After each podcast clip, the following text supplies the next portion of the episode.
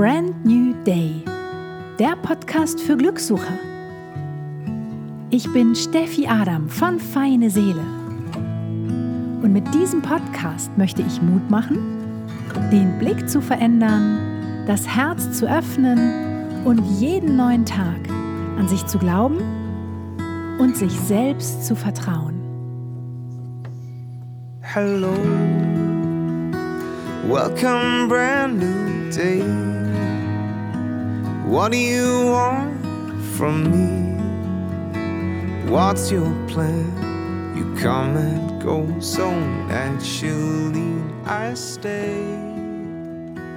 Welcome, brand new day. Hi, hier ist Steffi und ich sitze hier heute mit der wunderbaren Julia Lakemper auf dem Teppich. Wir lümmeln uns auf dem Teppich sozusagen. Ja. Wir hatten ja eigentlich die total geniale Idee, uns heute so richtig einzuzwitschern für diese Folge, aber irgendwie haben wir dann festgestellt, dass das vielleicht keine so eine gute Idee ist, weil wir beide über zehn Jahre keinen Alkohol mehr getrunken haben.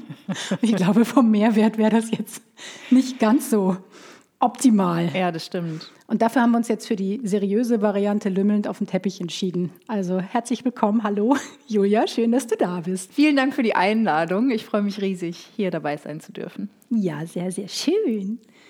Julia ist Mindset-Coach und sie unterstützt Frauen dabei, weniger zu arbeiten und mehr zu verdienen. Ich finde das ja großartig. und ähm, ich finde ja, wenn ich dich so sehe, sehe ich ja immer deine wahnsinnig leuchtenden Augen und unglaublich viel Lebensfreude und so ein riesengroßes Herz. Und deswegen wollte ich auch unbedingt dich äh, im Gespräch haben, weil ich finde, du machst dieses Thema, also du holst dieses Thema Geld sozusagen so aus so einer staubigen Ecke raus und auch aus so einer vielleicht männlichen Ecke raus und Mhm. gibst dem so ganz viel Herz. Und das finde ich irgendwie so schön und ja, vielleicht magst du mal so ein bisschen erzählen, wie du überhaupt dazu gekommen bist, weil es ist jetzt ja auch nicht so, so gängig irgendwie und ähm, wie so dein Weg war und was so die, vielleicht auch so die Hauptstation war, wo du an so einer Weggabelung standest und deinen Brand New Day-Moment hattest, wo du dich so entscheiden durftest, gehe ich den Weg der Angst oder gehe ich den Weg der Liebe? Ja, ja, super Frage. Also ich bin schon mein ganzes Leben lang sehr erfolgreich durchs Leben geschlingert. Also es fing damit an, dass ich mit 18 überhaupt nicht wusste, was ich studieren soll. Ich wusste, ich bin irgendwie zu irgendwas berufen, aber was das jetzt bitteschön sein soll, keine Ahnung. Und ähm, habe dann erstmal auf Lehramt studiert, äh, Deutsch Aber und echt? Sport. Ne? Ja, das passt ja auch super zu dir. Ich packe jetzt alles aus. Deswegen machst du so gerne Sport heute. Okay. Ja, genau. Ich war mega schlecht. Also ich war, glaube ich, eine der schlechtesten Sportstudentinnen. Ähm, ich war auch, ich glaube, ich bin jetzt sehr viel sportlicher, als ich damals war. Also Katastrophe. Ähm, genau, es, ja, es war alles nicht so wirklich durchdacht. Und auf Wunsch meiner Eltern, dass ich doch eine fantastische Lehrerin äh, wäre, bin ich dann ins schöne Kiel gegangen, um da ähm, zu studieren. Ich wollte, glaube ich, nach zehn Tagen nach Berlin ziehen und habe dann äh, zwei Semester ausgehalten. Das Studium war große Klasse, also Kudos an die Christian-Albrecht-Uni in Kiel. Ähm, aber Berlin war dann doch eher das, was mich gereizt hat. Das war Ende der 90er. Hier war das Nachtleben sehr, sehr spannend. Äh, Das, das habe ich dann mitgenommen und ähm, auch noch ein bisschen studiert. Und bin dann aber, weil ich wusste, okay, also das führt mich hier nirgendwo hin, ähm, bin ich dann, also das war einer der ersten Brand New Day Momente, wo ich mich quasi gegen meine Eltern äh, aufgelehnt habe und gesagt habe, ist mir wurscht, was ihr denkt, ähm, ich schmeiß jetzt das Studium. Äh, ich Ist ja auch schon mal sehr mutig. ja, Also, genau. ne? Und es war halt mehr so aus einer puren Verzweiflung heraus. Mhm. Und ähm, ich weiß noch, dass ich irgendwann mal äh, auf eine äh, Giotto-Packung geschaut habe und diese Werbetexte gelesen habe und dachte so, das kann ich auch. Ich kann Werbetexte schreiben. Dann habe ich mich nicht bei Werbeagenturen beworben, sondern bei PR-Agenturen. Dachte, es ist auch irgendwie was mit Schreiben und irgendwas mit Medien war da damals auch total angesagt. Und ähm, habe dann einen Quereinstieg gemacht in die PR. Es hat mir super gefallen. Das war sehr viel produktiver als diese Germanistik und äh, dieses ja, sehr akademische. Das lag mir nicht wirklich. Ich bin mehr so ein Hands-on-Typ. Und ähm, habe da das dann zehn Jahre gemacht und bin dann so von der Volontärin zur Account Direktorin, ähm, wenn ich da also die, die kleinen Stüfchen, äh, Treppenstufen, Leiterstüfchen hochgeklettert. Und das hat mir total Spaß gemacht, mhm. bis es mich gelangweilt hat. Langweilen dich schnell die Dinge? Ja, also ich fand es super, super cool in der Agentur, weil immer, wenn ich eigentlich so an dem Absprungpunkt war, wo ich dachte, das muss ich jetzt was ändern, hat sich was geändert. Also das war einmal so der Aufstieg und der Fall, äh, ja doch, der Aufstieg und der Fall der ähm, New Economy. Das war auch aufregend, ne? das habe ich voll mitgemacht, dass alle erstmal so, yay, im Goldrausch waren und dann so, oh, jetzt gar kein Geld mehr da. so, das auch mitzuerleben. Also da habe ich schon immer auch so, ich habe mich überhaupt niemals in der Rolle als Selbstständige gesehen oder auch, ich würde, hätte damals niemals gesagt, ich will mal ein Unternehmen führen oder so. Das hätte ich ja. immer gleich, ich also hätte ich mich niemals getraut. Und äh, fand es aber trotzdem immer spannend, ähm, die Geschäftsführung da zu beobachten. Und es, wir hatten da auch irgendwie äh, Einfluss, es war eine kleine Agentur, wir konnten da viel beitragen. Und das fand ich mega, mega spannend, dass man da nicht so Wände eingerannt ist, sondern dass halt wirklich ähm, ganz viel Gestaltungsraum da war und es war sehr flexibel in der Themengestaltung. Und irgendwann war das aber alles durch. Und ich habe mich natürlich auch verändert. Ich bin ein bisschen älter geworden, fand irgendwann alle die Sachen nicht mehr so cool und ähm, ja, und habe mich dann auch ein bisschen mehr mit mir und so Lebensfragen äh, beschäftigt. Und dann kam die Finanzkrise, es war auch wieder spannend, ne? es passierte was. Und dann hatte ich halt dieses Gefühl, ich kann hier nicht bleiben. Ich muss irgendwie mal aus Berlin weg und ich muss ähm, weg aus der Agentur, habe dann versucht, irgendwie mich umzuorientieren, hatte auch tolle Jobangebote und habe halt gemerkt, ich will das alles gar nicht. Ich habe zwar mhm. keine Ahnung, was ich will, war auch keine Aber schöne. Aber das nicht. nee, genau. Und das, also da war ich dann schon Mitte 30 und das war halt auch so blöd, ne? Einfach ich habe ja immer von mir erwartet, dass ich das jetzt wissen muss, weil ich bin doch jetzt eigentlich erwachsen und äh, da weiß man doch, was man will oder man hat dann wenigstens schon geheiratet oder Kinder in die Welt gesetzt oder irgendwas gemacht, was mhm. die Gesellschaft von einem erwartet. Ja. Und das hat mich dann halt in so eine ja, einfach in, in, große Fragen gestürzt. Und da habe ich dann den ersten Kontakt zu Coaching gefunden und habe halt auf Empfehlung dann ein Coaching gemacht, wo es natürlich meiner Meinung nach erstmal darum ging, einen anderen Job zu finden. Und wie das dann so ist im Coaching, geht es halt dann viel um andere Themen. Nein. Gar war, nicht. Ich war sehr überrascht darüber. Und das Coaching-Ergebnis war dann, dass ich halt gekündigt habe und ähm, mich dann auf Weltreise begeben habe. Wow.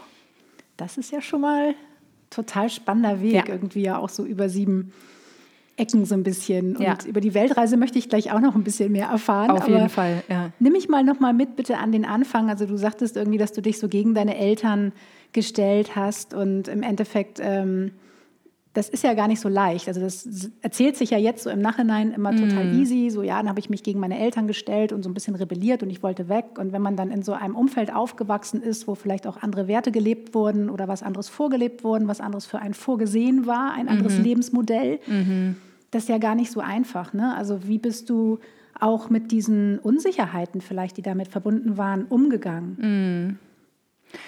Ja, also ich glaube, ich habe irgendwann meine Eltern dann nicht mehr als Ratgeber gesehen. Ich habe dann schon verstanden, was sie halt eigentlich wollten, ne? indem mhm. sie mich so auf bestimmte Bahnen lenken wollten. Ähm, haben sie halt auch diesen Weg der Sicherheit gewählt oder halt auch ein Bild von mir gesehen, was halt überhaupt nicht mit meiner Innenwelt zusammen ja. äh, übereinander gelappt hat oder zusammengepasst hat. Und das habe ich halt irgendwann verstanden. Und dann konnte ich halt auch ähm, mit viel mehr Mitgefühl sozusagen auf das schauen, was sie, ja. ähm, was sie da eigentlich sehen und musste das aber für mich echt auseinanderdröseln und schauen, okay, ich, ich weiß jetzt ja selber nicht genau, wer ich bin. Also ich war da so Anfang, Mitte 20. Ja, ne? eben. Ne? Also gerade dann finde ich ja. das so schwierig irgendwie. Ja, und ich weiß nicht, also ich erlebe das so an der Generation jetzt. Also die jetzt Anfang 20-Jährigen, die erlebe ich ganz, ganz anders und viel selbstbewusster mhm. und viel klarer und bin dann immer total hin und weg und denke so, wow, was bist du denn für ein toller Mensch? Ey, weißt du, wie ich mit Mitte 20 ich, ich war, war noch Kind sozusagen. ich hatte von Tuten und Blasen keine Ahnung. Und ähm, ja, ich bin eigentlich immer noch Kind. Also das finde ich auch ganz gut so. Ich glaube, ich werde nie erwachsen. ja, und in meinem Umfeld war das auch irgendwie normal. Also es gab so ein paar, die wussten halt so und wir alle anderen haben uns halt irgendwie so durchgeschlagen und auch das mhm. Leben genossen und viele Dinge ausprobiert und gemacht und getan. Und ähm, mir kam das jetzt gar nicht so vor wie so ein revolutionärer Akt, aber es war schon... Ähm, ich habe halt einfach ein, ein, ganz großes Bedürfnis gehabt, unabhängig zu sein. Ja. Und ähm, da habe ich dann halt irgendwann diese Entscheidung getroffen und das war im Prinzip der gleiche Brand New Day-Moment dann ähm, zehn Jahre später zu sagen, es ist mir jetzt egal, wie hoch der Preis ist, den ich dafür zahle, weil mir schnürt hier die Luft ab und mhm. ich, ich kann nicht anders. Ich, ich mhm. muss jetzt hier weg, ich muss jetzt was anders machen und ich kann nur meiner Intuition und meinem Bauchgefühl vertrauen. Und diese Super. Verbindung habe ich zwischendurch immer mal wieder verloren, aber dann habe ich mich halt auf den Weg gemacht, äh, immer wieder so einen Kontakt zu mir zu suchen und sobald mein Bauch halt ein grünes Licht gegeben hat, habe ich gesagt, okay, ich mache das jetzt, wird schon gut gehen. Wow, ne? aber das ist ja total mutig, da braucht es ja auch total viel Vertrauen. Ne? Also mm. so mhm. gerade wenn du sagst, so du, du, du, du, du machst diesen Schritt und springst und weißt eigentlich gar nicht so richtig, wohin. Ja. Und ähm, das kostet ja so unglaublich viel Mut und Selbstvertrauen da wirklich oder auch Vertrauen in das Leben, dazu sagen, hey, mhm. ich springe, weil ich merke, es tut mir nicht mehr gut und ich springe, weil ich merke, irgendwie, ich werde sonst echt irre oder krank oder irgendwas. Und ähm, hattest du da irgendwie ähm, Unterstützung auf dem Weg? Also du sagtest ja, du hast ähm, Coaching gemacht und so wie bist genau. du, hast du Freunde in deinem Umkreis, die dich da auch irgendwie inspiriert haben, dass du das jetzt nicht ganz alleine sozusagen hast machen müssen für dich? Ja, genau. Also vorher waren es Freunde, ähm, die da halt an meiner Seite standen, mich da auch, ähm, also nicht wirklich beraten haben, aber wo wir uns halt einfach ausgetauscht ja. haben, wo das alles nachvollziehbar war oder wir halt gemeinsam gerätselt haben, wo es denn hingehen kann. so, ne? Und letztlich musst du dich ja immer mit deiner eigenen Entscheidung dann wohlfühlen und die ja. Konsequenzen tragen. ich habe das immer gar nicht so als so mutig empfunden, weil letztlich dieser Druck so groß war, dass ja. ich, ich habe mich halt immer so in so eine Ecke gedrängt gefühlt und dachte so, ich kann mich nicht mehr bewegen. Und wenn ich was nicht mag, dann ist das, wenn meine Freiheit eingegrenzt wird, gegen mhm. meinen Willen. Ne? Mhm. Also da wäre ich echt zum Tier. Und, kann ich äh, nachvollziehen.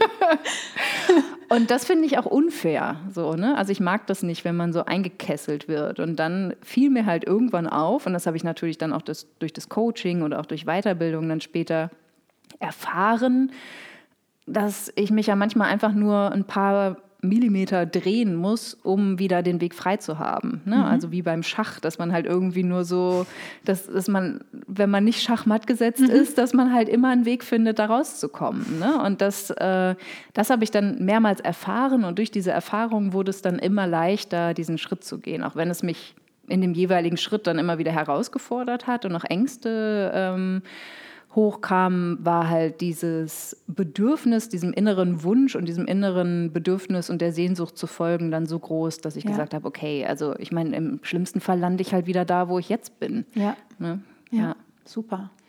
Also hattest du eigentlich auch nicht so richtig Angst zu scheitern, ne?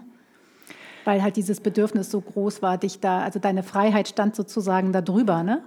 Ja, das sind so, glaube ich, so mehrere Anteile von mir. Also es gibt diesen Anteil, der sagt so, hey, mach das doch einfach, aber es gab auch ganz viele Ängste. Also mhm. ich habe dann in der Zeit, also ich glaube, ja, zwischen 24 und 37 habe ich kaum was anderes getan, als ganz viele Ängste abgebaut, ne? so nach und nach. Ja. Also mich da so wirklich wie so eine Zwiebel geschält oder halt so Ketten gesprengt oder ein Coach hat auch zu mir mal gesagt, sie sieht mich in so einer viel zu kleinen Glasbox. So, ne? Ich sehe zwar, was da draußen ist, aber mache mich total klein und fühle mich so eingegrenzt. Und genauso also auch dich selber auch vom Mindset her klein, ne? Total, also, genau. Ja. Also dass ich halt einfach so, auch ich hatte auch kein großes Selbstvertrauen, überhaupt nicht. Aber irgendwo war halt diese diese Verbindung zu mir war da und diese innere Stimme war immer da und die habe ich dann, also bevor ich die Reise gemacht habe, verloren und das war für mich auch der Anlass zu sagen, ich mache jetzt ein Coaching und dann war auch der Anlass zu sagen, ich reise jetzt und nehme mir Zeit und mache das, nur das, worauf ich Bock habe. Mhm weil ich wieder diese Verbindung zu mir aufbauen wollte. Das war die, die Mission. Sozusagen. Ja, toll. Eine Reise zu dir selbst sozusagen. Total, ja. Und genau. Wo bist du hingereist? Also du bist ja, bist ja Weltreise, äh, hattest ja gesagt, du hast eine Weltreise gemacht. Genau, also ich habe nicht die ganze Welt geschafft. Ähm, ich bin äh, erstmal ganz weit weg äh, nach Neuseeland geflogen. Und das war auch super, dass ich das ganz am Anfang gemacht habe, weil ich glaube, sonst wäre ich direkt da geblieben. Oh, wie schön, ich bin auch Anfang 20 nach Neuseeland und ja. irgendwie, das hat auch mich so geprägt. Ja. Also wie hat es dich verändert? Beziehungsweise habe ich dich ja unterbrochen, du wolltest gerade deine Station erzählen, aber ich alles gut. muss ähm, mal reingrätschen, das interessiert mich jetzt Nee, grade. alles gut, genau. Also nur äh, zum Kontext, also ich war da schon Mitte 30, also ja. das war, als ich dann meinen Job gekündigt habe und ich hatte ähm, ich hatte auch Schiss, also ich hatte total Schiss davor, ich war total aufgeregt. Ähm, ich wollte unbedingt Blue Penguins sehen und also diese blauen Pinguine ähm, und mehr wollte ich eigentlich nicht. Und dann bin ich halt wie von der Tarantel gestochen, ähm, hoch und runter, rechts und links quer durch Neuseeland. Also ich war, glaube ich, die ersten anderthalb Jahre auf meiner Reise nicht länger als fünf Tage an einem Ort. Bin Vulkane rauf und runter, Gletscher rauf und runter ins Meer und wieder raus. Wie lange bist du denn unterwegs gewesen, wenn du sagst, die ersten anderthalb Jahre war ich so? Ich war knapp drei Jahre unterwegs, oh, wow. ja, zwei, drei ja. Viertel, um genau zu sein. Genau. Und ich war drei Monate in Neuseeland und ähm, ja, das war wirklich schwer, da zu fahren. Aber wie gesagt, es war gut zu gehen, weil es auch, weil ich danach halt noch viele andere Kulturen kennenlernen konnte. Also ich bin danach nach Australien, da hatte ich so ein bisschen ein emotional Hangover von Neuseeland. Also da habe ich Australien, hatte es ein bisschen schwerer mit mir, aber ich habe da Freunde besucht. Ähm, und auch, ich habe Couchsurfing zum Beispiel gemacht und habe das hier angefangen und hatte eine, eine Frau aus Sydney hier, die mich dann gleich nach Sydney eingeladen hat. Die habe ich dann als erstes da gesehen. Das war total schön. Und dann einen Freund besucht, der, ähm, also ein Deutscher, der mit einer Australierin da lebt, mit seiner Familie. Und halt so ein paar Klassiker gemacht. Und dann war ich sechs Monate in Südostasien und dann wäre eigentlich mein Rückflug gewesen. Und ich hatte halt dieses Gefühl, ich dachte, ich kann, ich kann nicht, geht nicht. Also ich bin hier noch lange nicht fertig. Ich weiß zwar nicht, worauf ich hier genau zusteuere, aber hier gibt es noch irgendwie was zu holen. Und ähm, hatte auch eine ganz tolle Untermieterin und ich konnte es hier alles, also ich habe meine Wohnung behalten und mhm. äh, meine Hausverwaltung hat mitgespielt. Das war alles immer total gut. Sollte so sein. Genau, und ich habe dann immer so um sechs Monate ungefähr, so Pi mal Daumen verlängert bis ich dann irgendwann immer gesagt habe, naja, ich komme zurück, wann immer ich zurückkomme. Mhm. Und genau, war dann in Südostasien bis auf Vietnam habe ich alles gesehen. Also war in Myanmar zweimal und auf, äh, in Indonesien auf Bali. Da habe ich auf Bali habe ich immer so Urlaub von der Reise gemacht mhm. und ähm, Thailand, Laos, Kambodscha, alles mitgenommen, war super, super toll. Und dann war ich eine längere Zeit in Indien, in Nepal oh, ja und dann wieder. Und dann bin ich immer so gewechselt zwischen Indien, Thailand, Bali. Das waren dann so die Stationen, okay. wo ich hin und her gereist bin. Na gut, das ist natürlich auch echt ein krasser Kontrast irgendwie zum ja. Leben hier irgendwie und, ja. und, zu dem, wie du wahrscheinlich auch aufgewachsen bist. Und ja. ähm, wie hat dich denn, wie haben dich denn diese ganzen Eindrücke, also ich meine, du hattest dann ja auch mit ganz schön viel Armut zu tun oder mhm. mit, ähm, wie hat dich das verändert oder geprägt oder kannst du dich an so Momente erinnern, die dir heute irgendwie noch so im Gedächtnis sind, wo du sagst, so, das waren für mich echt so Aha-Momente auch, ähm, ja, da so vielleicht noch demütiger fürs Leben zu werden oder ähm ja, total. Also erstmal die Gastfreundschaft zu erleben in fast allen Ländern, ne, mhm. wo ich sage, okay, da können wir uns echt mal eine Scheibe von abschneiden. Ich inklusive hier, ne? also ich lebe auch nicht so gastfreundlich, wie, wie ich äh, auf der Welt empfangen wurde. Ach, du hast mich jetzt hier sehr ja, genau. gastfreundlich. Es gab leckeren Kuchen. Also. Ja, stimmt. ja, vielleicht doch. Genau. ähm, ja klar, also die Kulturen haben mich wahnsinnig beeindruckt. Also ich habe in Singapur, weil da Freunde von mir lebten, habe ich angefangen und das war so Asien Light. Ne? Und das habe ich schon gemerkt, wie ich selbst durch diese Metropole, die ja sehr westlich ist, schon total herausgefordert war, irgendwie ja. mich auch zu orientieren. Und wenn ich da jetzt zurückblicke, muss ich total über mich schmunzeln, ne? wie ich halt, also to eigentlich total naiv, ähm, völlig ja unge Reise ja. ungebildet, ne? Und dann, keine Ahnung, ähm, ja, weiß ich nicht. Also da war ich noch total unlocker. Hat es dich auch emotional sozusagen berührt? Also du, du sagst emotional herausgefordert? Ja, an ganz vielen Stellen. Ja, auf jeden Fall. Also äh, also in Singapur sieht man jetzt ja nicht so viel Armut. Ähm, auf Bali, Bali hatte ich mir zum Beispiel viel, viel romantischer vorgestellt. Ich kam da an und bin halt irgendwie dann immer so äh, mit dem Roller hinter LKWs lang gefahren, irgendwie in der Dunstglocke und dachte so, Moment mal, wo sind denn hier die Eat, Pray, Love Reisfelder? Also irgendwie, ja. Ne? die habe ich dann auch noch gefunden, aber das war so... Links abbiegen. Genau, also das, das fand ich auch ganz spannend. Ähm, halt auch immer dieses Bild, was ich von bestimmten Ländern hatte, das dann abzugleichen. Thailand zum Beispiel hat mich total positiv überrascht, wo ich halt dachte, das ist ja nur so eine Party, mhm. ähm, ein Partyland, wo nur die trinkenden Reisenden sind und so. Und also so wie, wie der Ballermann-Mallorca-Effekt ja. irgendwie da ist. Und Indien selbst. Ähm, also ich weiß noch, ich habe schon auf dem, auf dem Flug dahin habe ich einen Heiratsantrag bekommen. Das Essen war fantastisch und ich dachte so, ich liebe dieses Land. Ich bin dann irgendwie Mitternacht in Mumbai gelandet. Da muss, dazu muss man aber auch sagen, ich war dann schon anderthalb Jahre rucksackreisend unterwegs. Also ich hatte eine extrem gute Verbindung zu mir selbst und wusste, wo ich mich sicher fühlen kann und wo nicht. Und Mumbai habe ich sofort gemerkt, hier bin ich super safe. Ähm, habe dann in so einer ziemlichen Absteige gewohnt und ähm, fand es total geil und dachte so, okay, Mumbai ist meine Stadt und Indien ist mein Land. Ähm, ich glaube an Re Reinkarnation und also, also ich habe das Gefühl, da war ich schon mal. Also oh, es, es fühlte sich halt so an, ne? Ja, dass dieses so, ja. okay, ich komme jetzt nach Hause und gleichzeitig war es natürlich total herausfordernd, erstmal überhaupt dieses System Indien zu verstehen, mhm. dass es da überhaupt Systeme gibt. Es wirkt halt so auf, die, auf den westlichen Blick äh, sehr, sehr chaotisch und sehr, sehr anders. Ähm, auch Inder mögen das gerne, immer sehr nahe zu kommen und unter vielen zu sein und so und als eher introvertierte Alleinreisende und immer so, oh, das ist jetzt alles viel zu eng. so, das war, ähm, das war ganz spannend, aber da ich halt auch, also ich bin halt total low budget gereist und ähm, habe dann auch viel Couchsurfing gemacht und habe viel mit Locals zu tun gehabt, habe dann auch über Vipassana-Meditation, was ich unterwegs in Australien wow. schon kennengelernt habe, habe ich mir das irgendwann zum Inhalt gemacht. Weil, also auch was du gefragt hast, ne, wie, wie verarbeitet man all diese Eindrücke? Also ich war sechs Monate in Südostasien und wie viele Tempel kann man sich anschauen? Ja. Wie viele Wasserfälle sind wirklich interessant? Ja. Ne? Also da irgendwann reicht es dann auch. Ja, absolut. Irgendwann ist der Kopf ja auch so voll. Ne? Also ja. ich finde, wenn man auch zu häufig das Land wechselt, dann also ich, ich kann das gar nicht mehr ja. irgendwie so, weil du dann, dann wird es auch so beliebig und so austauschbar und dann ja. weißt du auch schon gar nicht mehr, was zwei Länder vorher war, obwohl es ja auch so, so wertvolle Momente waren. Und das ist auch unfair den zwei Ländern vorher gegenüber irgendwie so. Ja, ne? ja.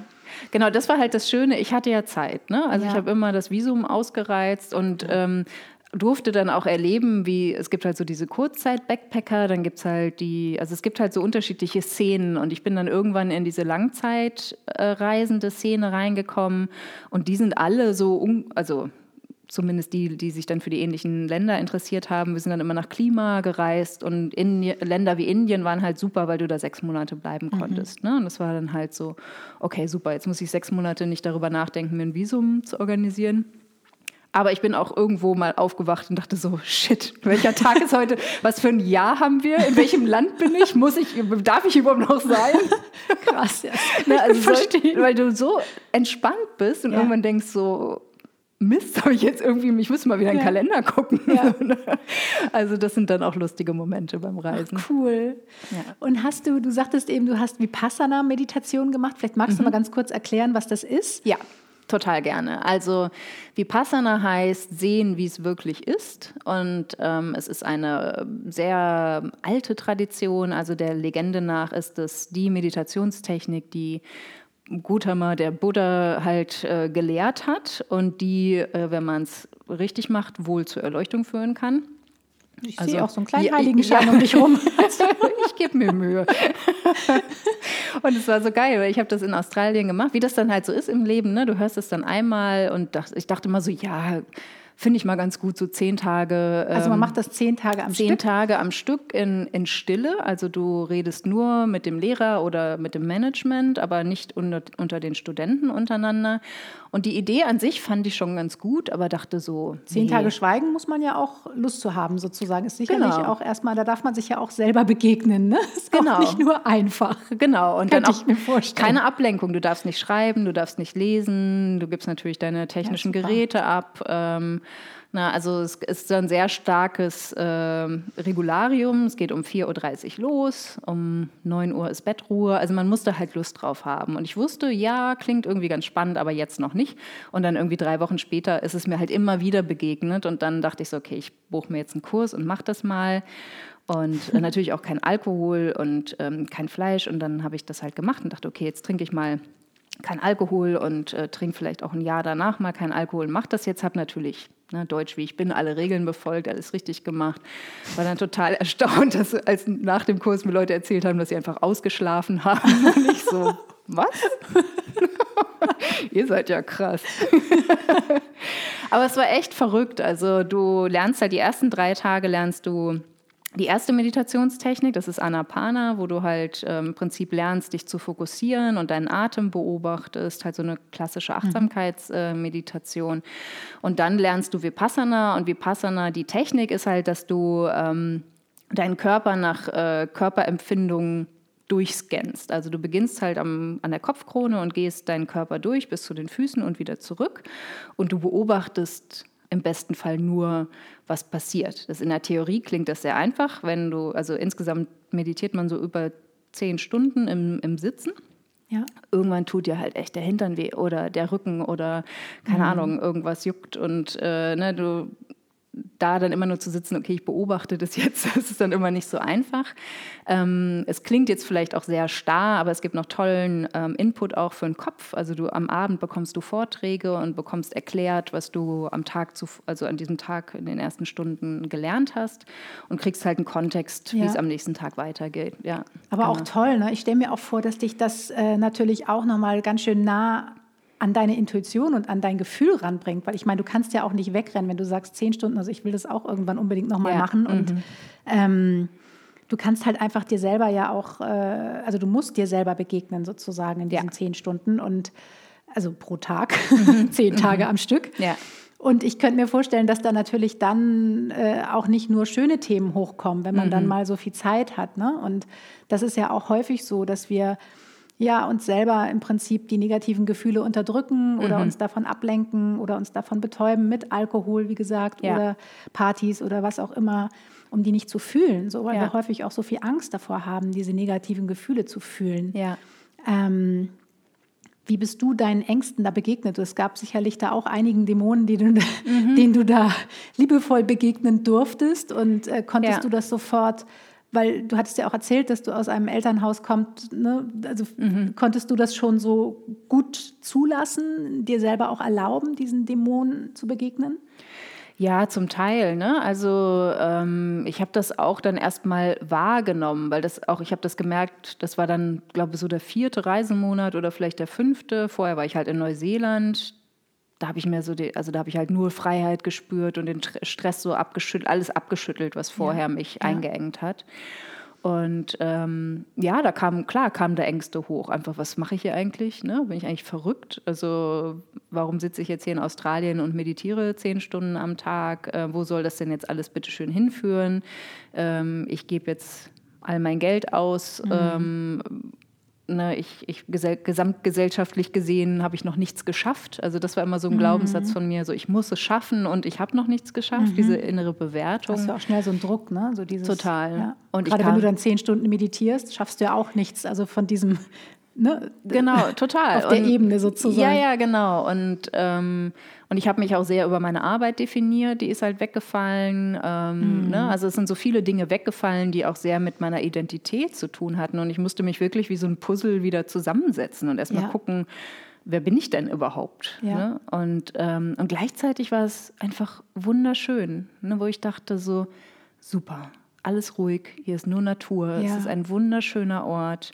Diese Technik, also ich war sofort begeistert von der Technik und ich hatte so den Eindruck, ich habe noch nicht wirklich verstanden, worum es geht bei Vipassana nach dem ersten Kurs, aber das war jetzt schon mal so eine tolle Initialzündung und ich will das auf jeden Fall nochmal machen. Ja. So mit dem Gedanken bin ich da raus und ähm, ja, und dann habe ich es auch noch ein paar Mal gemacht. Ach, toll. ja. Ach, großartig. Also das ist ja, das macht ja auch eine Menge mit deinem Mindset, ne? Weil wie gesagt, äh, von den Ängsten, den Ängsten begegnen, äh, hin, wo du heute bist. Also heute hast du ja ein ganz anderes Mindset und ja. bist ja auch eine ganz andere Person als ja, damals noch. Absolut, ja. Und das sind ja alles so total wichtige Stationen gewesen, ne? Genau, und das ist auch so spannend, weil auch die Coaches, die mich jetzt begleiten oder die Mentoren oder auch die Bücher, die ich lese, die sagen im Prinzip alle das Gleiche, was Buddha schon erzählt hat. Und ich habe das halt aus dieser buddhistischen Perspektive kennengelernt und mit diesem spirituellen Überbau aber auch dieser Technik, weil das fand ich so großartig. Ich weiß noch, dass ich mich erinnern kann, ich habe die Kraft der Gegenwart gelesen von Eckart Tolle mhm. und eine neue Erde und dachte ja. immer so, ja, es ist super, was du da beschreibst, finde ich total gut. Ich habe keine Ahnung, wie ich jetzt bitteschön im Moment sein soll. ne? Ja. Und ich habe Klingt also, alles super in der Theorie. Genau. Wie geht's in der Praxis? Genau. Und ich weiß nicht, ob er das nicht gesagt hat oder ob das mein Hirn einfach nicht aufgenommen hat. Aber als ich Vipassana dann gelernt habe, habe ich gedacht so, ach so, so geht das. Mhm. So, weil das ist die Technik, um im Moment zu sein, um halt wirklich Präsenz zu lernen, nur den Atem zu beobachten. Und du kriegst ja auch was zu tun. Ne? Also mhm. du setzt dich ja nicht aufs Meditationskissen und wirst dann da alleine gelassen und die sagen so, bis heute Abend, sondern du kriegst halt die ganze Zeit Instruktionen und am Schluss lernst du noch Metta-Meditation, diese mhm. mitfühlende mhm. Liebe, das total schön ist. Und auch da, also auch über mein, an, Herz, an mein Herz ranzukommen, an diese Herzenergie, da habe ich gemerkt, die erste Metta-Meditation, da musste ich anfangen zu lachen, weil mein Herz so zugemauert war, oh. dass ich das gar nicht annehmen konnte. Ja. Ne? Und dann ja. bröckelte das so und dann so, oh, krass, das fühlt ja. sich voll gut an. Und dann mit den weiteren Kursen, die ich dann gemacht habe, das ist halt dann so pff, irgendwie so eine schöne Energie, die rausgeht. Und das ist für mich jetzt auch die totale Grundlage für, für alles, wie ich lebe. Ich bin keine Buddhistin, aber es ist halt so. Aber es strahlt ja total mit, also du strahlst ja auch so, ein, so, eine innere Ruhe und mhm. so eine Geerdetheit äh, ja. aus sozusagen. Ja. Und, und, ich glaube, das ist auch so das, was dich so abhebt äh, in deinem Bereich, ne? mhm. ne? Money Mindset sozusagen. Erklär mir noch mal kurz oder erklär noch mal da draußen jedem, der es nicht weiß, was ist Mindset eigentlich? Wie definierst ja. du das? Mhm. Genau, also Mindset wird oft übersetzt mit Selbstbild, aber mir ist das zu wenig. Also das ist halt erstmal der Blick auf dich, aber im Prinzip ist es äh, nicht nur der Blick auf dich selbst, sondern auch deine Haltung zu dir und die halt, deine Haltung zur Welt. Mhm. Und natürlich auch deine Haltung zu Geld. Mhm. Ne, ähm, wenn man es ein bisschen kleiner bricht, sind es halt all deine Gedanken und Überzeugungen über dich, über die Welt oder beim Money Mindset auch übers Geld. Mhm. Und das ist auch was, was ich durch Vipassana gelernt habe, ist, dass unsere Gedanken der Ursprung sind für alles. Und diese Gedanken werden dann bewertet, die werden dann sortiert, ne? Ähm, gut, neutral, schlecht. Und je nachdem kommt dann halt eine Reaktion. Und diese Reaktion heißt dann vielleicht, ich fühle mich gut, ich fühle mich schlecht, ich fühle mich mittelmäßig. Und in Vipassana lernst du ähm, zu beobachten, also da eine, eine, Lücke zu schaffen zwischen ähm, du bewertest und du reagierst. Mhm. Ne? Und das ist halt, das war auch dieser, diese praktische Erfahrung, fand ich so schön, ja, weil ich bin auch ein sehr starker Kopfmensch. Und da halt auch wirklich ähm, das körperlich zu fühlen oder auch körperlich zu durchleben, ne? auch nur durch die Meditation oder auch in anderen Bereichen, ähm, das war ist eine total schöne Grundlage, um halt tatsächlich äh, jetzt auch die Arbeit zu machen, die ich mache, die ich dann angereichert habe mit all dem Coaching-Wissen und all diesen ja, Mindset-Wissen, also all den ähm, wissenschaftlichen Forschungen dazu, die mhm. inzwischen mhm. belegen können, dass wir halt unsere Gehirne wirklich verändern, dass unser Unterbewusstsein uns zu wahrscheinlich 90 Prozent steuert ähm, und auch Belege da sind, wie zum Beispiel Meditation, aber auch andere Techniken, halt diese ähm, Gehirnstrukturen verändern können zum Positiven. Ne? Dass mhm. wir halt einfach ein, ein, glücklicheres Leben führen, was uns erfüllt, mutiger sind, ne? mehr Leichtigkeit empfinden, mehr Vertrauen finden. Gerade in der Selbstständigkeit ist es ja auch wichtig, dass du dir und deinem Weg vertraust, deinem ja, Business total. vertraust und grundsätzlich mehr Dankbarkeit zu haben. Das ist auch was, was ich aus meiner Reise mitgenommen habe, ne? einfach hier in diesem Schlaraffenland Deutschland zu leben, wo ich immer denke, warum beschwert ihr euch ja eigentlich alle? Das ist hier großartig. Der ja. Bus kommt pünktlich, wir haben zu essen, wir haben Dach über dem Kopf, ja. wir haben fließend Wasser. Ja. Oh, ich bin auch, ich finde es auch irgendwie, ich bin auch so dankbar und demütig Total. für das Leben. Also das hat mich auch auf jeden Fall das Reisen gelehrt. Ja. So, also ich glaube, wäre ich nicht gereist, ähm, wäre ich auch noch ein anderer Mensch heute. Ja. Also, ja. Würdest du sagen, dass du heute, ähm, ja, oder wie gehst du heute mit deinen Ängsten um? Also, wenn du jetzt heute Ängste hast, die ja natürlich nie aufhören, das ja. ist ja auch ein Trugschluss zu glauben, geil, jetzt habe ich da mal sowas gemacht oder ein bisschen wie Passana oder irgendwas und jetzt bin ich fertig. Ja. Man ist ja schön nie ja. fertig, leider Gottes. Nein, ich finde es ja, sehr schön. Also es kommen ja immer wieder neue Schichten, die man lösen darf und immer wieder neue Herausforderungen, die ja auch finde ich, ähm, solche Geschenke sind, weil man sich selbst ja auch immer wieder auf einer ganz anderen Ebene nochmal neu entdeckt oder Anteile an sich entdeckt, die man vielleicht auch noch gar nicht kannte. Ja. Und ähm, klar, so eine Reise und diese ganzen Erfahrungen, die du gemacht hast, haben dich ja super geprägt und Ja. auch dein Denken, deine Gedanken verändert, dich in, in, in Achtsamkeit geschult, sodass Mhm. Du heute ja. präsenter bist und vielleicht auch immer mehr deine Gedanken beobachten kannst. Mhm. Aber wie gehst du heute mit Ängsten um, wenn du merkst, okay, auch gerade in der Selbstständigkeit, wenn man den nächsten Step macht, es sind ja immer Ängste da. Man steht ja. Mhm. Ja. eigentlich permanent mit beiden Beinen außerhalb der Komfortzone. Auf jeden Fall. Ja. Ähm, wie, wie gehst du damit um? Äh, ich habe permanent Unterstützung an meiner Seite ähm, mit Coaches und Mentoren. Ähm, ich, ich gehe sehr viel liebevoller und achtsamer mit Ja. mir um. Ne? Also ich, ähm, ich bewerte mich natürlich noch. Also ich bin ja auch ein Mensch. Ne? Ich habe auch eine starke Antreiberin, die immer das Gefühl hat, ich müsste viel mehr arbeiten, als ich es tue. Ähm, aber ich durchschaue mich viel schneller und bemerke dann, das bin gar nicht ich in meiner Ganzheit, sondern das ist halt meine innere Kritikerin oder das ist meine Antreiberin oder das ist die Nörglerin oder keine Ahnung, wer auch immer da gerade am Start ist. Und dann sortiere ich halt mein inneres Team nach Friedemann Schulz von Thun halt neu. Ne? Und das mache ich schon fast automatisch, genau wie ich durch die Meditation auch automatisch meditiere, ohne dass ich es merke. Ne? Ja. Das ist halt schon so Ja. in mein Blut übergegangen. Ähm, Das heißt ja auch nicht, dass du 20 Minuten oder 10 Stunden da sitzen musst im Schneidersitz. Nee, Also nee. du kannst ja auch äh, Staubsaugen und das ist auch was sehr Meditatives oder Total. einfach Bewusstsein. Genau, das sind halt diese paar Momente am Tag, einfach mal bewusst zu atmen oder bewusst eine Pause zu machen, Ja. ins Grüne zu schauen, ne? die halt mir das zu gönnen, das hat viele, viele Jahre gedauert. Und ich habe gelernt, mir also viel schneller Hilfe zu holen, um Hilfe zu bitten. Ähm, und auch einfach auch, was du ja auch schon gesagt hast, diese negativen Gefühle auch zuzulassen ne? Ja. und zu, einfach anzuerkennen und ähm, zu versuchen zu beobachten, so, ah, ich habe gerade eine scheiß Angst. Ja. Ne? Und das einfach mal so auch stehen zu lassen und Ja. zu sagen, okay, wie fühlt sich das denn an in meinem Körper? Also jetzt auch nicht so, als würde ich permanent nur Vipassana machen und wäre irgendwie voll ausgeglichen, auf gar keinen Fall. Ich drehe auf jeden Fall noch total durch. Aber ich, ich erwische mich schneller dabei. Ja. Also diese Zeitpunkt, wo ich vielleicht früher dann so vier Wochen ausgenockt war und mich nur im Kreis gedreht habe und nicht verstanden habe, was abgeht, das dauert jetzt vielleicht vier Stunden oder Ja. vier Tage Ja. oder so, ne? je nach Intensität. Und das, das kann ich inzwischen auch als Fortschritt anerkennen. Ja, ne? Und klopfe mir da einerseits auf die Schulter und sage super. Und andererseits habe ich mir auch ein System geschaffen mit dem Selbstcoaching oder auch mit meinen Begleitungen, wo ich dann halt weiß, ähm, wenn ich selber nicht merke, dann wird mich jemand darauf hinweisen. und dann so ein bisschen die Finger in die Mund legen und dann so, okay, dann auch eine Ehrlichkeit natürlich mir Ja. selbst gegenüber an den Tag zu legen. Und da finde ich auch, ne, das ist bei dir ja genauso, auch bei mir in meiner Arbeit, wenn ich diese Arbeit nicht machen würde, würde ich mich als total unglaubwürdig fühlen als Coach. Also Ja, ne, es gibt ja diesen wunderbaren Begriff im Englischen Walk Your Talk, also dass du halt einfach das, was du deinen Kunden empfiehlst, natürlich auch selber praktizierst. Mach ich nicht. Ja. Viel zu anstrengend. Scheiß nee, Persönlichkeitsentwicklung. ey, will nichts damit zu tun haben. Meditation, was Morgenroutine, ist das? Mach ich doch nicht.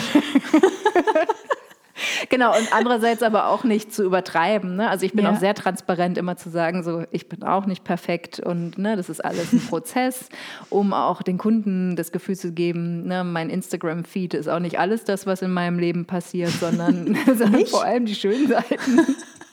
Also nee, ich habe noch nicht heulend ein Facebook Live gemacht oder so. Muss man machen, das ist eine gute Erfahrung. Stimmt, hast du schon, du hast schon einen Ich habe Podcast schon einen Podcast gemacht. Ja. Es ist eine gute Erfahrung. Ja. Also ich meine, das kostet ja auch so viel äh, Überwindung, sich selbst in so einem Zustand zu zeigen. Also Ja. für mich ist das das aller, aller, aller schwerste gewesen in meinem ganzen Prozess, meine Verletzlichkeit zuzulassen. Mm. Und ähm, insofern, ja, das ist aber auch das, was mich so innerlich am meisten befreit hat. Ja. Also ab dem Punkt, als ich wirklich mich getraut habe, mich auch in Momenten zu zeigen, in denen es mir nicht so gut geht.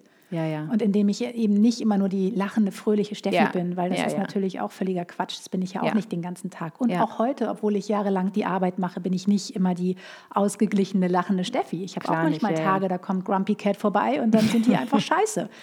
Aber ich, wie du auch sagst, also ich ertappe mich auch super schnell dabei und entscheide mich aber manchmal auch ganz bewusst, dann Grumpy Cat Tage einfach zuzulassen und Ja. dann einfach mal auf dem Sofa zu lümmeln und zu sagen, Rechner bleibt heute aus. Ja. Ich gebe mich diesem Gefühl komplett hin. Ich, ich äh, lasse das einmal durch mich hindurch fließen. Ja. Kommt auch wieder eine andere Welle. Ne? Und ähm, und am nächsten Tag wache ich wieder mit einem Lächeln auf. So. Und ich glaube, wenn ich diese Widerstände hätte, dann wäre das was anderes. Aber diese Verletzlichkeit, also das ist ja so ein wichtiger Punkt. Also das zuzulassen, auch vor sich selber erstmal, um dann Total. diese Hilfe anzunehmen. Ne? Ja, total. Was würdest du jemandem empfehlen, der jetzt vielleicht Schwierigkeiten hat, seine Verletzlichkeit auch zu zeigen oder auch über Gefühle zu sprechen? Also Mhm. die Meditation, sagtest du, ist ja schon so ein, so ein cooles Tool, um sich da selbst zu begegnen. Klar, ist jetzt auch nicht so jedermanns Sache. Ne? Ich bin ja ein großer Freu- Freund von Sport grundsätzlich, also sich auch einfach körperlich spüren, ne? da irgendwie also in den Körper zu gehen, weil unser Körper speichert all unsere Erfahrungen, all unsere Erinnerungen.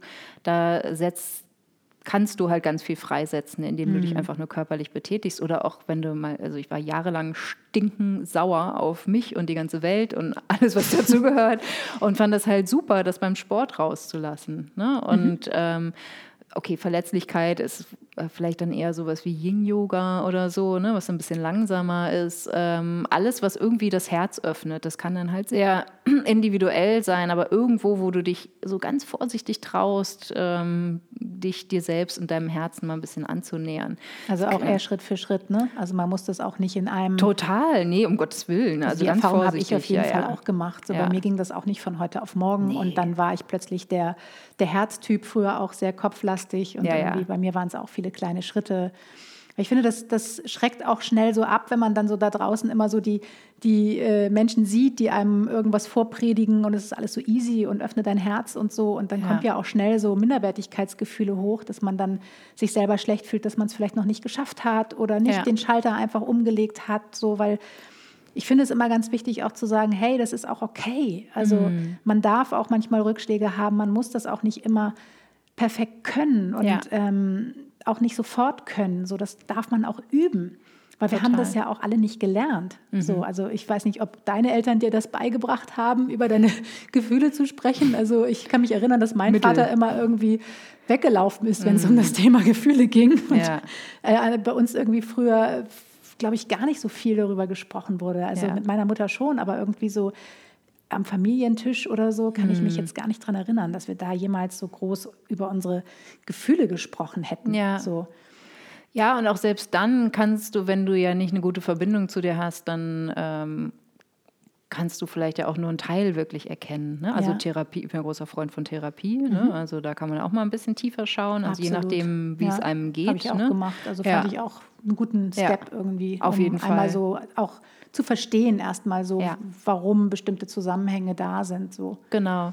Und ich finde, das liegt auch so ganz nah am Thema Geld, ne? wo, wo ja auch so ganz viel Scham drauf liegt und Ja. wo ähm, auch gesagt wird, so, ja, okay, also ähm, wir, wir sind alle wertvoll, egal wie viel Geld wir haben. Mhm. Ne? Und das erstmal zu verinnerlichen und auch zu verinnerlichen, Geld ist nie die Lösung, Geld ist nie das Problem, sondern das ist halt einfach ein Symptom, ähnlich wie vielleicht eine, eine Angst ein Symptom ist. Und dann ist es aber so ein komplexes Thema. äh, Wir haben täglich damit zu tun und irgendwie müssen alle damit umgehen, aber keiner bringt es einem richtig bei und so. Ne? Das ist ja genau wie mit den Gefühlen und der Verletzlichkeit. Das wabert halt irgendwie so rum, aber wir kriegen es nicht so richtig gegriffen. Und ähm, das finde ich auch total schön, einfach da den Weg zu beschreiten und mal zu sagen, okay, ich setze mich jetzt mal mit dem Thema auseinander. Vielleicht lese ich mal, was Verletzlichkeit angeht, ein Buch von Brené Brown oder äh, Ja. schaue mir ihren TED-Talk an über Ja. Verletzlichkeit, was super, Ja, also den, super der ist toll, toll, den kann ich auch inspirierend. nur ne? jedem empfehlen da draußen. Ja. Also, Und äh, beim Geld auch, ne? einfach zu sagen, okay, ich setze mich jetzt mal mit dem Thema auseinander und sage nicht, ich kann nicht mit Geld umgehen oder äh, das macht mein, lieber mein Mann oder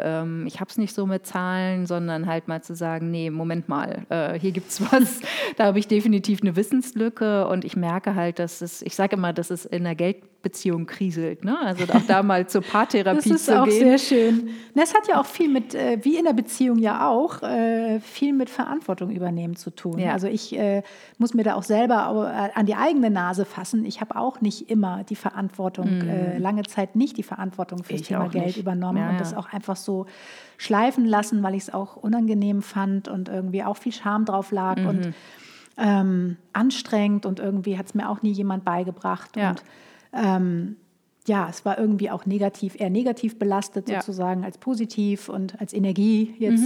Mhm, Und da dann den Schritt zu machen und auch wirklich ganz bewusst die Entscheidung zu treffen, da die Verantwortung für sein Leben, aber auch mhm. für das Thema Geld, für den Bereich Geld zu übernehmen. Das ja. ähm, ist auf jeden Fall ein total wichtiger äh, Teil, weil es strahlt ja auch einfach auf, das, auf alle anderen Bereiche mit aus. Total. So, es macht auch so viel mit dir als Mensch. Ne? Also jetzt unabhängig von der Kohle, da geht es jetzt ja auch gar nicht darum, wie viel man dann im Endeffekt verdient oder ja. so, sondern es macht einfach was mit dem Selbstwertgefühl, wenn mhm. man die Verantwortung wieder für sich selber übernimmt und sich irgendeine Strategie auch überlegt, die für einen selber passt, so dass ja. man einfach auch rauskommt aus Abhängigkeiten, ne, aus gelernten Verhaltensmustern, aus gelernten Abhängigkeiten vielleicht auch, die wir übernommen haben von unseren Eltern. Ja. Und das tut einfach nie gut, ne, wenn wir die dann ja. weiter in die Beziehung übertragen und dann irgendwie dem Mann, die abhängig, also mhm. vom Mann abhängig sind oder so, da fühlt sich, glaube ich, keine Frau wirklich wohl bei. Ja. Ja, oder dieses Gefühl, also ich kannte das früher total, dass obwohl ich eigentlich immer ganz gut verdient habe, hatte ich halt den Glaubenssatz, ich kann nicht mit Geld umgehen.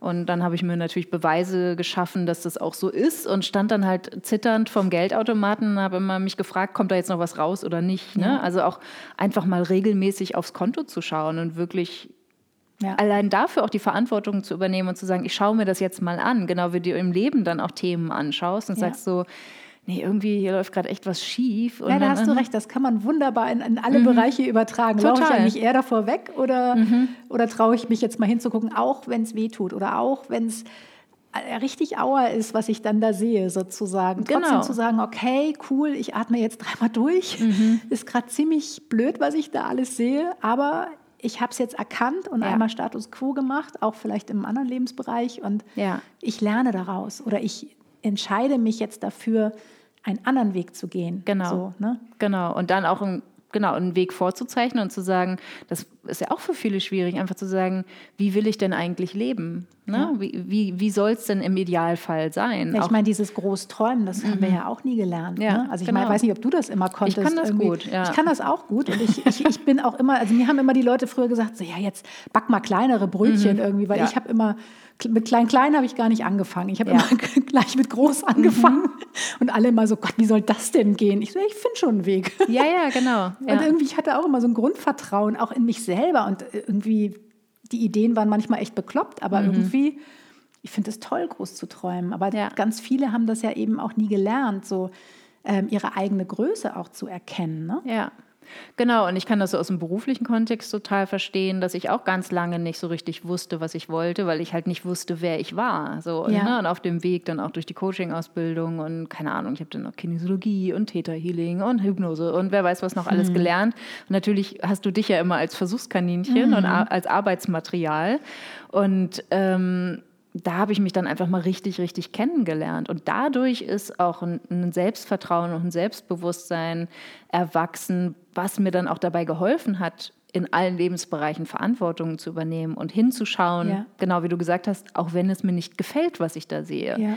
Und dann hat mir wiederum diese Vipassana-Philosophie total geholfen, erstmal zu akzeptieren, wie es ist und es einfach nur zu beobachten und nicht zu bewerten. Nicht zu bewerten, ja. Absolut. Und einfach nur zu sehen, okay, was ist denn jetzt hier einfach mal die Faktenlage und dann auch ganz viel Selbstmitleid zu erkennen. Und immer so, oh, ich habe es so schwer. Und dann so, äh, nee, eigentlich nicht. Wenn wir jetzt mal genau hinschauen, hast du es eigentlich total gut. Ja. Ne? Aber ja. wo kommt denn diese Selbst, dieses Selbstmitleid her und was kann ich tun? Dann der, der lösungsorientierte Coaching-Ansatz, mhm. ne? Was kann ich tun, um der, zu der Person zu werden, von der ich das Gefühl habe, dass ich sie auch sein kann und dass ich sie sein will? Ja.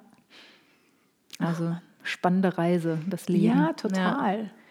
Ach, das, das sind ja viele tolle Themen, die du da ja auch für dich über deinen Weg irgendwie gelöst hast. Also ne, Scham und äh, mhm. hingucken und was du eben gesagt hast, das auch einfach ohne Bewertung stehen zu lassen, das finde ich halt auch so einen wichtigen Punkt. Also ähm, was würdest du denn jetzt jemandem empfehlen, der sagt, okay, ich äh, habe irgendwie ein Problem mit meinem Kontostand oder mhm. ich bin mhm. da jetzt noch an diesem Punkt, ich habe vielleicht auch ein bisschen Angst sozusagen, eben hatten wir ja schon über die Angst gesprochen, mhm. da hinzugucken, vielleicht trauen sie sich hinzugucken, aber ähm, was würdest du jemandem empfehlen, ähm, ja, so auch mit seinen Blockaden zum Thema Geld umzugehen.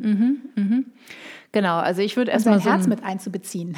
Genau, also ich würde erstmal so eine Art Kassensturz machen ne, und wirklich erstmal auf der faktischen Ebene auch schauen, wie viel Geld ist denn überhaupt da. Weil auch ganz oft dieses Gefühl von Mangel oder es ist gar nichts da. Ich habe auch Kunden, die sagen mir, sie haben kein Geld und dann reden wir offen darüber, wie viel Geld sie haben.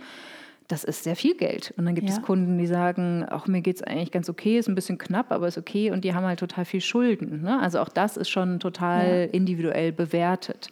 Und ähm, da halt einfach mal hinzuschauen und zu sagen, wie sieht denn meine Finanzlage aus? Und bei mir geht es ja vor allem ums Mindset. Ne? Ja. Also da auch wirklich zu schauen, was habe ich denn für Gedanken über Geld? Welche Redewendungen haben sich bei mir so niedergeschlagen? Irgendwie sowas, Geld verdirbt den Charakter oder ich muss viel arbeiten, um Geld zu verdienen. Auch ein Glaubenssatz, den ich sehr, sehr lange hatte und nach und nach ablege. Und ähm, auch da einfach mal zu beobachten, hinzuschauen, so die Gerätchenfrage im Prinzip, ne? so wie, wie ist es denn mit dir und dem Geld? Und das einfach mal alles zu beobachten, aufzunehmen und dann zu sagen, okay, wo würde ich denn sagen, sind da wirklich Blockaden? Ähm, wo wo habe ich ein tatsächliches finanzielles Problem? Ne? Es gibt, es kann auch Money Mindset, du kannst auch ein, ein schlechtes Money Mindset haben und sehr wohlhabend sein, aber wenn Ja. du ständig Angst hast, das Geld zu verlieren oder es nicht ausgibst, ne? oder also so krampfhaft daran festhältst oder vielleicht dann auch geizig bist oder so, das, das zeugt dann halt auch davon, dass du in, in so einem Mangelgefühl Ja, bist. das ne? erzeugt ja auch diese, dieses bestimmte Energiefeld, so, was Genau. dann wiederum auch genau das anzieht. So. Ja. Und auch da sind wir ja wieder eigentlich auch genau bei dieser Weggabelung, die wir bei allen Themen haben. Ne? Folge ich der Angst oder folge ich der Liebe? Mhm. Ja. So, und diese Entscheidung können wir ja jeden Tag treffen. Mhm. So, und häufig vergessen wir, dass wir diese Entscheidungskraft haben, Ja. dass wir es sind, bei denen es anfängt. Ja, genau. Ich, ich kenne jetzt keine Zahlen aus Deutschland, aber in den USA ist es so, dass über 80 Prozent der Leute aus Angst an ihrem Job festhalten. Über 80 Ja, Prozent. über 80 Prozent sagen, sie hassen ihren Job und machen ihn trotzdem, weil er die Miete bezahlt. Und das ist echt. Und dann stell dir mal vor, was das, was das für Gefühle, also für, Ja. wie viel Negativität da irgendwie im Energiefeld Ja. ist, im kollektiven Bewusstsein. Genau. Und dann ist ja jetzt auch nicht unbedingt der richtige Ansatz zu sagen, ich schmeiße jetzt meinen Job und mache nur noch, wozu ich Lust habe. Oder man muss ja auch gar nicht so radikale Änderungen Ja. machen, wie ich das gemacht habe.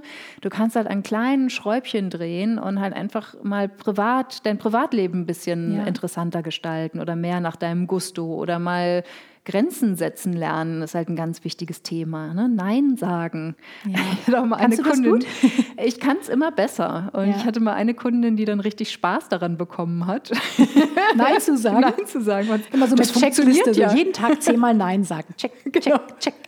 Also die fand super, was sie, also das ist ja so, man, man hat ja das Gefühl, gerade auch bei Ängsten oder Sorgen, dass sich die Welt nicht mehr weiterdreht, wenn man sein Verhalten ändert. Ne? Und Mhm. dann einfach zu bemerken, so ein Nein funktioniert, dass es Menschen auch akzeptieren, Ja. ohne große ähm, Komplikationen. Ne? Und du denkst so, wow, das schafft jetzt auf einmal ganz neue Möglichkeiten. ja, und dann natürlich auch auf dich selber schauen, Selbstliebe, Selbstfürsorge, ähm, na, dass du dir Zeit für dich nimmst, ob das, es muss jetzt nicht gleich ein großes Selbstcoaching-Programm sein, das muss auch nicht ein Wellness-Programm sein, aber es kann vielleicht einfach mal fünf Minuten in der Sonne Ja. am Kanal sitzen oder aufs Wasser schauen. Kannst oder, du das gut? Äh, äh, ja, ich ich gehe lieber spazieren. Ich mag Bewegung, aber ja wenn ich nette schön. Begleitung habe, dann setze ich mich da auch hin und rede gerne. Genau, aber ähm, ja, auch da, auch da ehrlich, zu, das habe ich halt auch, ich habe so ganz viel auch in meinem Freundeskreis, die sagen so, oh, Julia, du machst immer so viel und bist so aktiv, und, hm, aber ich brauche das halt. Und auch das zu akzeptieren und zu sagen, okay, weißt du was? Du ruhst dich hier aus. Eine Freundin von mir hat mal gesagt, sie muss mal so immer mal wieder so 48 Stunden in der Wohnung verbringen. Das wäre für mich die absolute Folter. Ne, und Oh, dann ich finde es herrlich. ja, und dann ja auch zu sagen, okay, vielleicht, ne, ich bin ja auch gerne mal ein paar Stunden am Stück äh, chillig auch und alles ist gut, aber mein Antrieb Ja. ist halt eher in Momentum, in Bewegung bleiben. Ja. So, das ist das, wo ich Kraft draus ziehe und Ja. Mhm. Energie generiere und nicht Energie verliere. Und da auch zu sein, okay, wer bist, also wie bist du denn äh, konstituiert, sodass du dann auch für dich erkennst, ich brauche das, aber du brauchst das nicht. Also lass uns doch nur die Schnittmenge leben. Oder halt ähm, Auch gerade in der Partnerschaft ist das ja total wichtig, ne? sich da Total. nicht irgendwie anzupassen oder halt abzuwerten mit den Gedanken, wenn man eben nicht so tickt wie der andere Ja. oder äh, glaubt, man müsste jetzt da in dieses Korsett reinpassen Ja. passen oder sich reinpressen. Total. Was natürlich beide Seiten irgendwie unglücklich macht, also in einer Freundschaft oder Partnerschaft. Total. Äh, jeg- jeglicher Art von Beziehung. Ne? Total. Und beim Geld ist es ja auch so. Der eine will viel Geld haben, der andere will, Ja. ist mit wenig äh, zufrieden und so. Und auch zu sagen, auch da ist der, das Volumen des Geldes ist völlig egal. Ne? Es geht ja darum, glücklich zu sein. Und das Glück definierst du ja für dich selber. Und wie viel Geld du dafür haben möchtest, um das möglich zu machen und deine Träume zu leben, das muss sich auch gar nicht in Materialismus ausdrücken, sondern so wie du das auch gesagt hast, wenn du mal halt so einen Scheißtag hast, dass es dann halt nicht heißt, als Selbstständiger oder meinetwegen auch Angestellter, dass du dich krank schreiben lassen musst oder ähm, ein schlechtes Gewissen hast, weil du nur hinter deinem Rechner sitzt und eigentlich nicht arbeitest, sondern dass du halt als Selbstständiger auch dir Systeme schaffst und ein Business aufbaust, dass es halt egal ist, wenn du jetzt mal drei Tage Pause machst, ne? Ja. dass es auch deinen Umsatz nicht beeinträchtigt negativ. Ja. Ne? Und das, das ist halt auch was, wozu das Mindset erstmal ähm, den Weg ebnet, weil durch die innere Transformation schaffst du es dann halt, dich im Außen, also dein Außen zu verändern und die äußeren Situationen zu verändern. Und das ist was, das ich, ja, das habe ich jetzt, glaube ich, wirklich verstanden, auch wenn es nicht immer leicht ist, das dann halt auch zu leben. Ja, absolut. Ach, ich habe noch eine letzte Frage an Ja. dich. Kannst du gut stolz auf dich sein? Ah, so mittel, würde ich sagen. Mittel ist doch schon mal besser als gar nicht, oder? ja, doch, nee, also ähm, doch kann ich viel, viel besser. Also ich glaube, ich ähm, trage das dann nur in bestimmten Kreisen vor, aber so mit mir selber kann ich das gut, dass ich dann auch ähm, so mein, mein, äh, mein Selbstgespräch äh, ist sehr viel liebevoller geworden. Ja. Und ähm, auch da diese, diese Anerkennung und Wertschätzung ist sehr, sehr gestiegen. Und das, glaube ich, führt auch dazu, dass es auch monetär ähm, einfach ganz anders aussieht in meinem Leben. Ne? Also äh, oder letztlich ist ja Geld auch nur eine Sprache der Liebe oder eine Sprache der Wertschätzung. Ja. Und in bestimmten Kontexten, keine Ahnung. Also ich bin jetzt nicht so jemand, der sich sofort ins Rampenlicht stürzt und sagt so, hey, ich bin übrigens die Allergeilste. Also nur damit ihr es wisst. Dabei bist du die Allergeilste. Das hatten wir ja vorher schon geklärt. Also, ja, aber wenn mich jetzt jemand einlädt, im Podcast über mich zu reden, ich wollte fast sagen, ich treffe mich heute mit der Allergeilsten Julia. Nee, also dann bin ich jetzt auch nicht wirklich bescheiden und zu sagen, ich habe jetzt irgendwie nichts zu sagen oder ich habe nichts. Äh, also ich finde, also ich kann, ich kann zurückschauen und sagen, so, nee, ich habe wirklich dafür gearbeitet. Äh, jetzt Ja. gar nicht im Sinne des Hasseln, ne? also dieses hart Arbeiten von früh bis spät, sondern im Sinne der inneren Arbeit, Ja. dass ich halt wirklich ähm, auch da ähm, von diesem, früher hatte ich so eine Anspruchshaltung, dass ich dachte, die Welt schuldet mir was und ähm, ne, jetzt hier, bringt's mal. Bring mal ran. Also ne, ich, ich warte übrigens, ne? also ich wäre jetzt Ich wäre soweit. jetzt bereit. 3, 2, 1, meins. Genau. Bis ich dann gemerkt habe, so funktioniert es nicht und dann halt den Weg gegangen bin, also auch da äh, eine gewisse Bescheidenheit halt gelernt habe Ja. ähm, und gesagt habe, okay, alles klar, so wichtig bin ich doch nicht. Ähm, ich begebe mich jetzt auf meinen Weg zu mir selber und dann auch zu merken, das ist ja das Ziel, das ist auch die Belohnung. Ne? Es geht ja. Ja. überhaupt nicht ums Ankommen. Ja. Es geht nur ums Losgehen und dranbleiben, bei dir bleiben äh, und immer wieder neu zu definieren, was will ich denn eigentlich und lebe ich das auch? Und wenn ich Ja. das nicht lebe, was kann ich tun, um das zu verändern? Und wenn das für mich heißt, dass ich äh, viel coache und viel Sport mache, dann ist es auch so. Und Ja. darauf bin ich dann auch stolz. Aber ich sage nicht, dass das der goldene Weg ist, der jetzt jeder, den, den jetzt jeder beschreiten äh, soll, weil halt wir alle anders sind und jeder seinen eigenen Weg finden darf. Ja. Ach, wie schön. Vielen, vielen, vielen, vielen Dank, Ich dass danke ich dir. heute mit dir sprechen durfte. Ja, es war wunderbar. Herzlichen Dank, dass ich dabei sein durfte, dass du mich eingeladen Ich glaube, hast. es war doch eine gute Idee, dass wir uns heute kein gezwitschert haben. Ich glaube auch. Ja, genau. Und seit diesem, genau, seit diesem Vipassana-Kurs 2010 habe ich, glaube ich, dreimal Alkohol getrunken und das hat sich dann auch auf ein Glas Champagner äh, beschränkt. Und äh, ja, ich glaube, diese Grundidee, wir hatten ja sehr viel Spaß, diese Idee zu entwickeln. Ja. Und ich glaube, dafür war sie gut. Dafür war es, hat sich schon mal gelohnt, genau. Aber sie praktisch Ich glaube, umzusetzen, wäre ich, nicht glaube so gut. ich wäre schon tatsächlich nach, ich trinke tatsächlich seit zwölf Jahren keinen Alkohol, Wow. keinen Schluck. Wow. Und ich glaube, ich wäre tatsächlich nach einem Schluck so besoffen, also Äh, ich würde sofort lallen. Wobei mich würde es eigentlich selber mal interessieren als Experiment. Aber ich glaube, mir wird er schlecht werden oder so. Also ja, oder wir machen dann so eine anderthalb Minuten Podcast-Folge. Ja, die ist super. also, ähm, ja, wie gesagt, ähm, ich packe die ganzen Links zu dir auf ja. Feine Seele in den Blogartikel Super. oder auch in die Beschreibung zum jeweiligen Podcast. Super. Und ja. äh, jeder da draußen, der einen Money Mindset Coach braucht, ja. der kann Julia buchen. Genau, und ich habe auch einen Blog, ähm, da könnt ihr euch gerne mal durchklicken. Ähm, also da sind auch schöne Themen dabei, die sich teilweise überschneiden. Ne? Also manchmal geht es ja. auch um Achtsamkeit, aber inzwischen geht es halt viel ums Thema Geld. Und, ja, aber ähm, auch auf so eine schöne Herzens- Ebenenseite. Also so, du machst es einfach so unglaublich schön, liebevoll, finde ich. Dankeschön. Dankeschön. Genau, also ich freue mich, wenn äh, einige Lust haben, mit mir in Kontakt zu bleiben. Genau. und ja, äh, tausend Dank, dass ich hier sein durfte. Ich finde deinen Podcast ganz toll und äh, habe mich Och, riesig gefreut, schön. jetzt hier Gast zu sein. Ja, super, super gerne. Cool. Ja, noch einen schönen Tag. Dir auch. Und bis ganz bald. bis ganz bald. Tschüss. Tschüss. Ja. Und wenn du Lust hast, diese Folge mit jemandem zu teilen, der auch noch ein bisschen Inspiration zum Thema Mindset braucht, dann freue ich mich natürlich sehr. Vielleicht hast du auch Lust, diese Folge positiv auf iTunes zu bewerten, wenn sie dir gefallen hat oder mir einen Kommentar zu hinterlassen. Damit machst du mir eine riesige Freude. Und ich wünsche dir jetzt einen wunder wunderschönen Tag und danke dir sehr, sehr, sehr für deine Zeit, fürs Zuhören. Bis zum nächsten Mal. Tschüss. Das war Brand New Day, der Podcast für Glückssucher. Von und mit Steffi Adam von Feine Seele. Hello, welcome, brand new day. What do you want from me? What's your plan?